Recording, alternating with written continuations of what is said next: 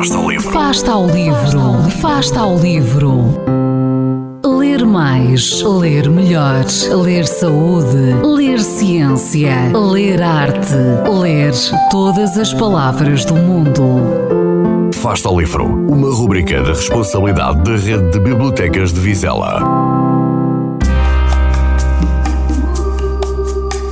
Porque li este livro e não outro? É simples. Porque a pessoa que me recomendou é a minha amiga. Mas é daquele tipo de amiga que, quando nos diz que um livro é bom, nós pura e simplesmente acreditamos. O livro é Pássaros Feridos de Colin MacLeod. É uma história que se passa na Austrália e atravessa três gerações.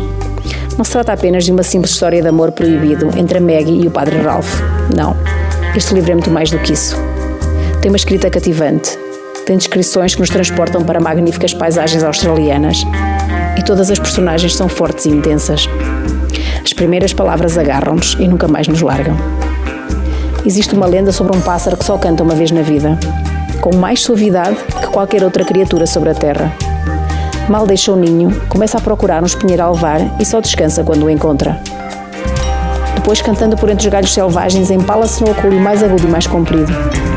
E morrendo, sublima a própria agonia, despedindo um canto mais belo que o da cotovia de Rochinol. Um canto superlativo cujo preço é a sua própria existência. Mas o mundo inteiro para para ouvi-lo e até Deus sorri no céu. Pois o melhor só se adquire à custa de um grande sofrimento. Nos primeiros momentos da leitura, este livro virou uma obsessão. Zangavam por não conseguir ler mais depressa. Estava presa ao amor da Maggie e do padre Ralph. É claro que antecipava que o final não seria o mais feliz, mas ainda assim queria saber. Saber mais e mais depressa. Durante a leitura, as outras personagens também me cativaram. Senti pena do irmão da Maggie, o Frank. Senti raiva pela dureza da Mary Carson. No final, senti-me quase que exausta pelo turbilhão de sentimentos que a leitura provocou em mim. Mas não será isso mesmo que se pretende de um livro?